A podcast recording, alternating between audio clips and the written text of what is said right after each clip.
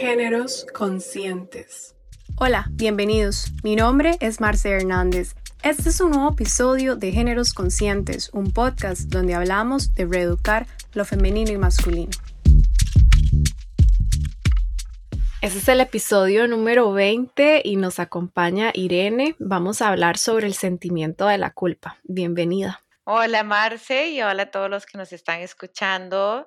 Eh, Súper feliz de estar acá. Mil gracias por la invitación y más hablar sobre una emoción tan fuerte, ¿verdad? Y que puede ser tan, tan dolorosa y tan, tan paralizante, diría yo. O sea, que no nos lleva como, como a ninguna acción. Pero bueno, mil gracias y aquí estoy a disposición tuya para conversar. Me encanta. Gracias. El sentimiento de la culpa eh, genera lo que vos decís, puede generar como mucho sufrimiento. Este, siento que en general tiene como una carga muy densa, como que es muy pesado lidiar con este sentimiento de culpa, ¿verdad? Y esto siento que hace como que nos limita en, como que perdemos libertad, porque de repente como que estamos en el, tanto en el deber ser o en el también como controlar, que no nos permite como ser coherentes con nosotros mismos. Entonces, también como todo este, todo este peso como social con el que crecemos, ¿verdad? Como decía, con lo que hay que hacer, con lo que no, con lo bueno, con lo malo, genera como todo este sentimiento de culpa que de, a veces es muy difícil de poder manejarlo, ¿verdad? ¿Cómo, ¿Cómo pensás vos que se origina como ese sentimiento de culpa? Bueno, Marce, yo creo que, que, la culpa, a ver, la culpa va en dos direcciones, ¿ok? Yo siento la culpa, pero puede ir la culpa hacia afuera, ¿verdad? Que me siento culpable con el otro o que me siento culpable conmigo, conmigo misma, ¿verdad? Hay dos, dos formas de sentirse culpable. Eh, la culpa, el problema es que inconscientemente está sumamente arriesgada, o sea, la tenemos como si fuera, o sea, parte de nuestra piel y, y sentir culpa hasta que se siente, hasta, hasta, digamos que socialmente soy una mejor persona si siento culpa, ¿verdad? Podríamos verlo así.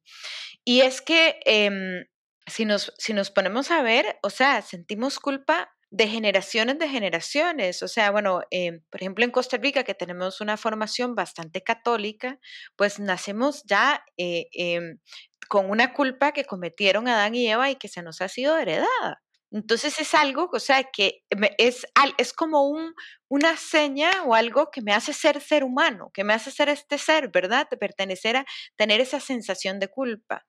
Y además, ¿verdad? Eh, constantemente nos están, nos están diciendo cuando vamos creciendo o en nuestro proceso de niñez, pero se tiene que sentir culpable de eso que usted hizo. Usted se da cuenta del error que usted cometió. O sea, este, todo este tipo, ¿verdad? De cosas que nos hacen como encasillar en, eh, en sí, o sea, la culpa el, sentir culpa es lo más natural del mundo y es lo, es, es, eh, tengo que estar en contacto con esa emoción constantemente porque eso es lo que en cierta forma me ayudaría a ser una mejor persona. Porque claro, ¿verdad?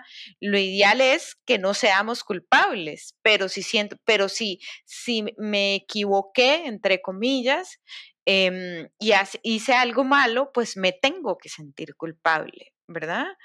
Y, es que, de esa culpa, entonces pasamos a la no acción, porque la, culpa no lleva a un sentimiento o, no nos lleva a una acción, digamos, de crecimiento, de evolución, todo lo contrario, ¿verdad? Eh, eh, nos puede hasta sentir, hacernos sentir mal. Entonces, empezamos a actuar desde la culpa y empezamos a tener resultados que no son los que queremos.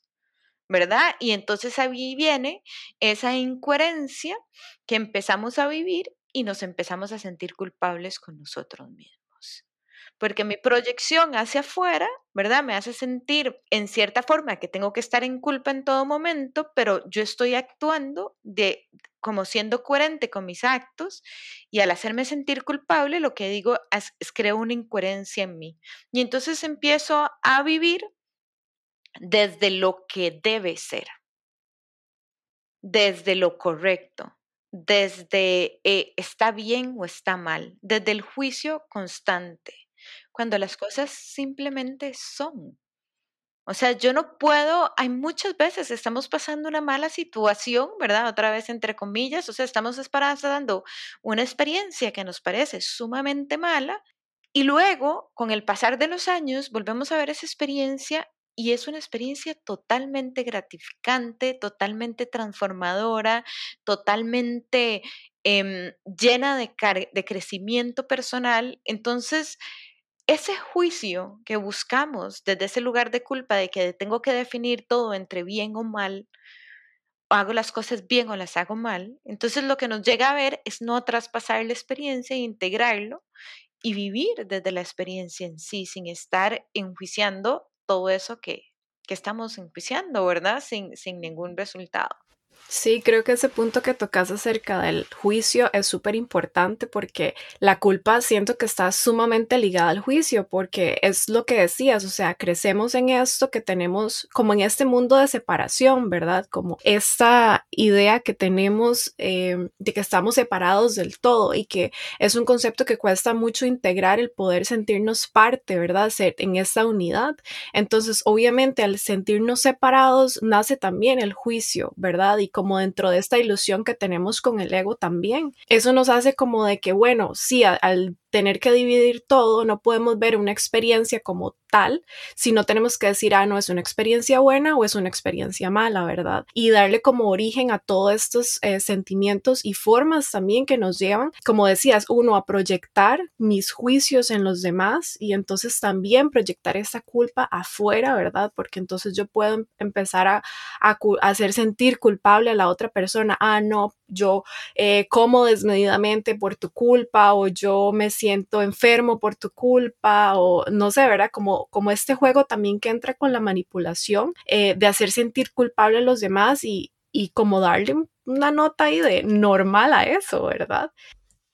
Claro, es que si, si nos, te, te, te, quería mencionar en ese, en ese buscar que el otro sea culpable es, si nosotros fuimos aprobados cuando cometimos un error, porque nos sentimos culpables y pedimos perdón. Que a ver, los errores se cometen y se puede pedir perdón. Aquí es el, el, espacio que hay entre ese perdón, ¿verdad? Ese sentimiento de culpa que me duele, que me carcome, que, que, que no genera nada del que me hace actuar hacia otra cosa, ¿verdad? Entonces, si nosotros eh, nos, nos, conectamos, ¿verdad? Con ese sentimiento de culpa y decimos, claro, cuando yo me siento culpable, el otro me, me hace sentir valorado. Entonces yo esperando, porque así somos los seres humanos, nosotros creemos que todos sentimos igual, que todos pensamos igual, que todos expresamos las emociones de la misma manera. Y entonces, claro, si eso es lo que yo pedí, y, yo de esa manera demostré el amor, entonces yo me hice la idea de que cuando yo me siento culpable sobre una situación, yo en cierta forma estoy valorando al otro y le estoy demostrando la importancia al otro. Entonces, cuando el otro necesito sentirme valorada por él o necesito sentirme eh, que yo soy importante para él, lo trato de hacer sentir culpable. Y si el otro no se siente culpable, es que no me quieres porque me tienes que pedir perdón por hacerme eso que a mí me duele. Pero bueno, a ver, eh, en situaciones, ¿verdad? Que no sean de agresión, o sea, pero si, es su manera de actuar, ¿por qué me tiene, o sea, si es, si es algo, digamos, que sea su personalidad, ¿por qué él se tiene que sentir culpable y pedirme perdón? Si yo tengo un problema con esa manera de actuar, yo resuelvo la manera de actuar. No busco que él me exprese desde, desde yo hacerlo culpable cómo me quiere o cómo no me quiere. O cómo si está bien o no está bien. Sí, esto me hace pensar también mucho como en ese sentimiento de culpa que genera la soledad. En el sentido de soledad en general se genera como mucha culpa, más bien en los que desean estar solos y entonces se les reprime o se les eh, señala por egoístas, porque no piensan en los demás. O sea, como que también este, en este mundo de la culpa, obviamente hay muchas formas en que podemos ejemplificar, pero eso que estabas diciendo me hacía como pensar mucho en eso, como en ese tipo de dinámicas en donde sí, o sea, es muy fácil señalar el, lo que hago y lo que no hago y, y sembrar como la culpa en las personas. Sí, eh, es que, Marce, digamos que de los clientes que yo tengo, yo creo que no hay ninguno que no haya traído en algún momento de alguna sesión o de algún ejercicio a, la culpa. O sea, digamos que los seres humanos estamos siempre lidiando con diferentes emociones que están ahí. Pues a veces vas porque necesitas eh, un ataque, porque estás teniendo ataque de pánico o porque estás pasando por un proceso. O sea, hay muchas emociones que te llevan a buscar, ¿verdad? Ese proceso de autoconocimiento. Pero en todas esas situaciones y en todas esas emociones, siempre en algún momento determinado aparece la culpa, ¿verdad? Y es que la culpa es una emoción que nos devuelve al pasado, a una situación que ya no está presente, por la cual yo no puedo solucionar porque mi acción está en el presente. Este es el único lugar y este es el único espacio donde yo puedo accionar. Entonces, si esa culpa, ¿verdad? Es lo que me está moviendo y es lo que me está generando el malestar, porque obviamente no lo puedo atender, porque solo si nos devolviéramos en el tiempo atiendo esa situación, entonces nos quedamos pegados con esa situación del pasado sin poder ver qué es realmente lo que está atrás de esa enseñanza y ese aprendizaje. Entonces, muchas veces con las relaciones de pareja nos quedamos pegados en una sensación de culpa, donde yo le tiro la culpa a uno y luego el otro me la devuelve y luego yo se la paso, o con las otras personas, lo de la relación esto que de los padres que se quedan con los hijos y luego siente que no se realizaron. Detrás de eso había probablemente una emoción más allá que era la que yo tenía que atender y por la culpa no dejé atender la emoción y no trascendí la experiencia. Entonces, muchas veces la culpa, por ejemplo, en una relación de pareja, hace que no me separe de una persona porque no quiero experimentar el darme cuenta que ya mi relación con esa persona se acabó y que lo único que me tiene unido es una situación de apego, por ejemplo. Entonces vivo en un constante malestar. Entonces cuando yo quito esa culpa, cuando yo sin juicio, sin ese bien y ese mal, esto es permitido, esto no es permitido, o sea, desde ese lugar yo veo realmente la situación, puedo atender lo que está sucediendo y cuando atiendo lo que está sucediendo, pues traspaso la experiencia y vivo. De ahí que en todo lo que son ejercicios de mindfulness y trabajar todo lo que es y todo lo que son ejercicios de, conciencia plena, lo, una de las premisas que siempre se dice es, aquí nada está bien ni nada está mal, simplemente es. Observo y acepto. Y si te das cuenta con la observación, viendo lo que simplemente es y acepto, no hay espacio para la culpa. Pero sí hay que pasar por esto que estás diciendo, que es justamente el poder eh, aceptar que hay un juicio, poder ver ese juicio, como para hacerlo como más, como para irlo desgranando, para ir entendiendo de, de dónde proviene esta culpa, ¿verdad? O sea, como ver cuál es la situación de fondo que hay que me está generando esto. Entonces, es como si un todo proceso de, como de paso a paso, ¿verdad? De poder ir haciendo a la persona consciente de por qué se está sintiendo así. Claro, claro, y es que esto lleva a dos cosas, un proceso de socialización en este momento y lo que hablaba al inicio de un, un, un algo que es heredado, o sea, transgeneracionalmente, donde sentir culpa es necesario para vivir en una sociedad donde necesitamos, o sea, sentir esa culpa y sentir esa culpa es de un bien ser, por así decirlo, de un ser que es bastante consciente, entre comillas, que se da cuenta constantemente y entonces vivimos desde ahí o desde una sociedad que también nos dirige sobre que tenemos que ser perfectos. Y desde esos dos lugares, o sea, desde la perfección y desde, desde que tenemos una culpa ya con la que nacemos, despojarse de eso es muy difícil, porque ¿con qué nos conecta al final de cuentas? Con la vulnerabilidad. Cuando yo me quito la culpa, me veo también esa parte vulnerable mía. La culpa también está muy relacionada al miedo. Claro, a la soledad, al miedo. Por eso te digo, siempre que llega alguien, como que viene una emoción ahí, ¿verdad? Pero siempre de la manita va saliendo la culpa en determinados momentos. Sí, porque dentro de la sociedad, como decís, como lo que vamos creciendo, el sacrificio por los demás está bien, la manipulación también es algo que está bien visto, el hacer esto para que el otro esté feliz, ¿verdad? O sea, entonces, obviamente todo eso refuerza, di, sintamos culpa, es, está bien. Y, y como decía al inicio, realmente la culpa es un sentimiento muy denso O sea, se, se carga mucho, digamos, es un sufrimiento, ¿verdad? O sea, la diferencia entre el dolor y el sufrimiento es que el dolor es inevitable, pero el sufrimiento nosotros lo elegimos y es mucho, siento que eso es lo que pasa con la culpa, que inconscientemente elegimos ese sufrimiento porque creemos que es lo normal. O sea, lo, lo que pasa con la culpa es que desde la culpa lo que buscas, como, como vos decías, o sea, nosotros, la culpa no nos lleva a una acción para trascender, digamos, eh, para aprender, para integrar. La culpa nos lleva a una acción para manipular. ¿verdad? Porque yo desde la culpa manipulo, yo desde la culpa me desconecto, yo desde la culpa al sentirme vulnerable me alejo porque me doy cuenta que no soy perfecto, ¿verdad? Entonces es una acción que en cierta medida no nos lleva es una emoción que en cierta medida no nos lleva a la acción. ¿Y qué es lo que nosotros queremos cuando aparecen las emociones? Que nos lleven a esa acción del aprendizaje. Ojo, que aunque la acción sea no hacer nada, pero esa elección, cuando yo vivo desde la culpa, yo hago que los demás hagan por mí, yo manipulo las situaciones para que, se, para que los demás crean o me deban algo. ¿Verdad? Y entonces entra el juego de la manipulación. ¿Y qué?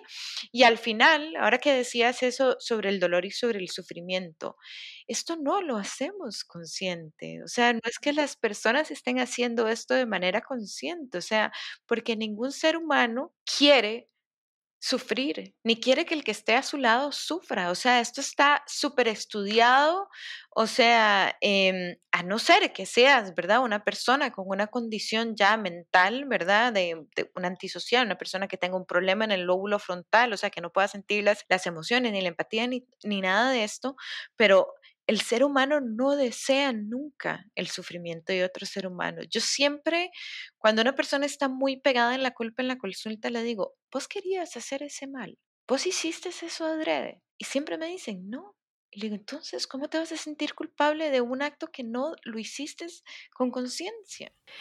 que buscamos como que sí hay una intención positiva en esa manera de actuar. Creemos que esa es la solución pero todo eso se maneja como decís vos, en un plano inconsciente, no estamos realmente conscientes de que lo hacemos así porque creemos que hay algo bueno detrás en hacer eso así, ¿verdad?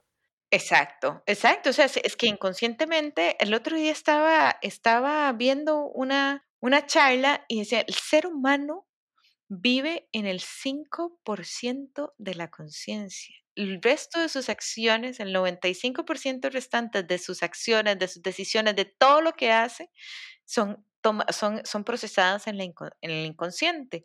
Por lo cual, y ese es un ser humano que es bastante consciente. La media es un, un 3% y un 97% son acciones inconscientes. Entonces, claro, si tenemos todo esto tan instaurado, la culpa llega a ser una nebulosa que todavía nos hace más grande ese espacio entre la conciencia y, la, y, el inconsciente, ¿verdad? Entonces no nos presta ver porque nos está moviendo otra cosa, nos está moviendo desde otro lugar, del de voy a no ser aceptado o voy a ser sí aceptado. ¿verdad? Eso es al final lo que nos está moviendo y desde ahí, desde ese no aceptación o sí aceptación, yo puedo causar mucho dolor sin querer causar ese, ese sufrimiento. Entonces, vamos a hablar de una emoción, pero hay que hablar de otra, que sea como la hermanita que llega y agarrarle de la mano y decirle, bueno, aquí vengo yo para sanarte o, o, para acompañarte en este proceso, digamos, para que las cosas van siendo, digamos, por ejemplo, no es lo mismo sentir un dolor con paz a sentir un dolor con ansiedad se sienten totalmente diferentes y la, la, el proceso es muchísimo. Ambos voy a aprender, pero qué bonito poder aprender desde esa paz, o sea, de sentirme tranquilo mientras estoy con dolor. No, que me siento con dolor y además ansioso.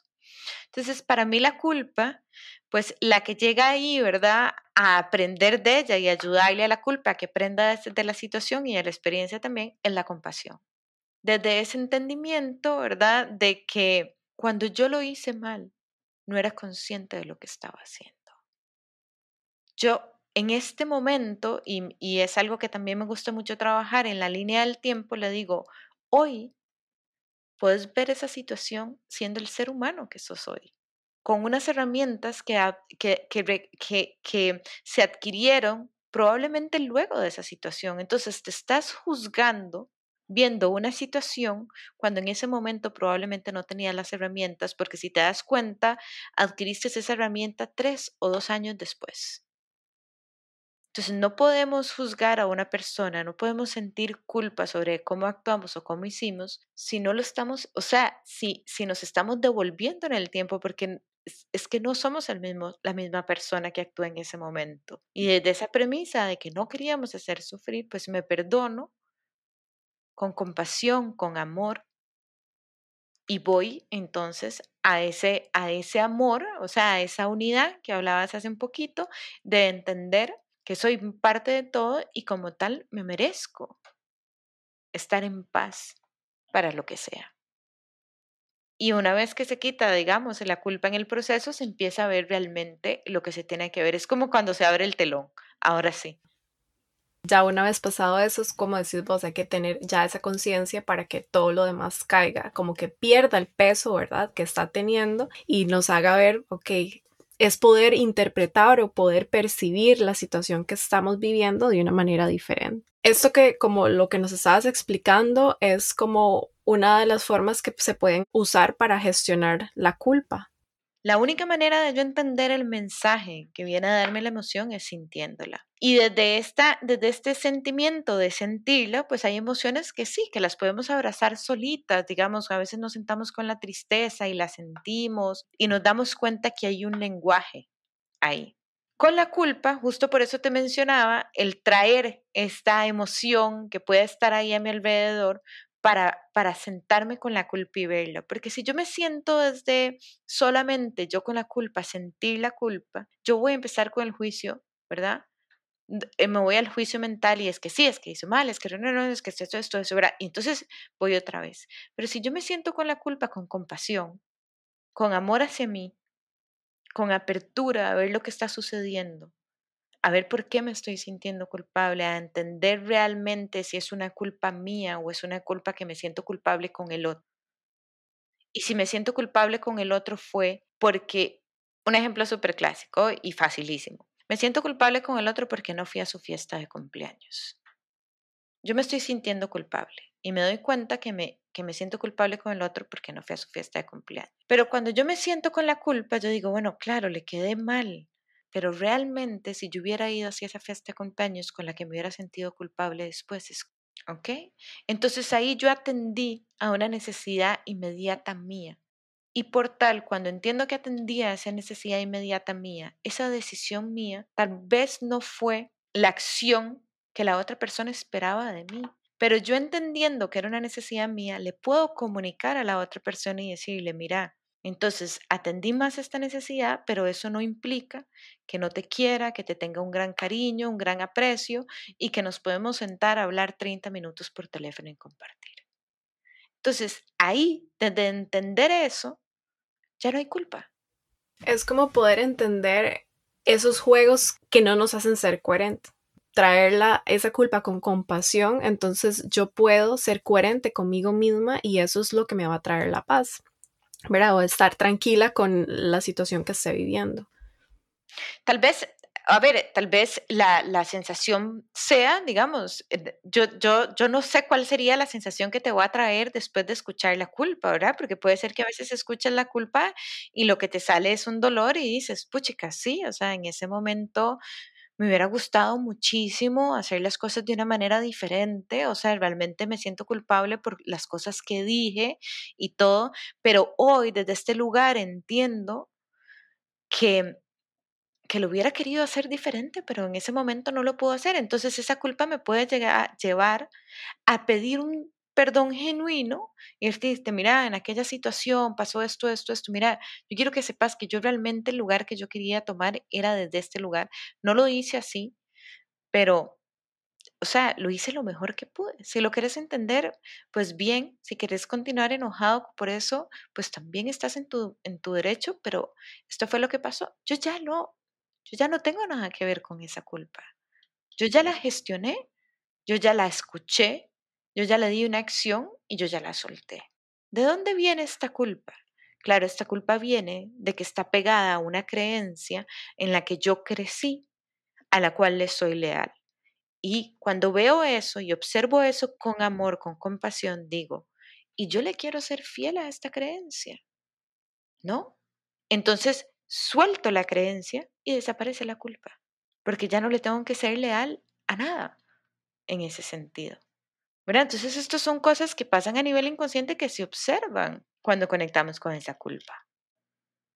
Yo elijo si es algo a lo que, a lo que yo le quiero ser fiel o no.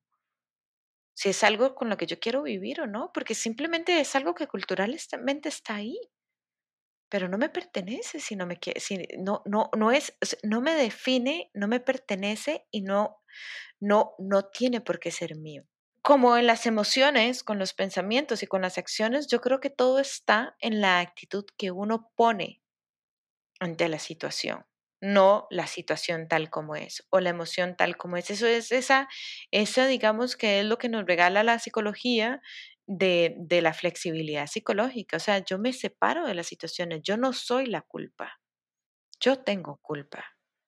Y yo puedo hacer que la culpa desaparezca sin yo desaparecer. La culpa no me define.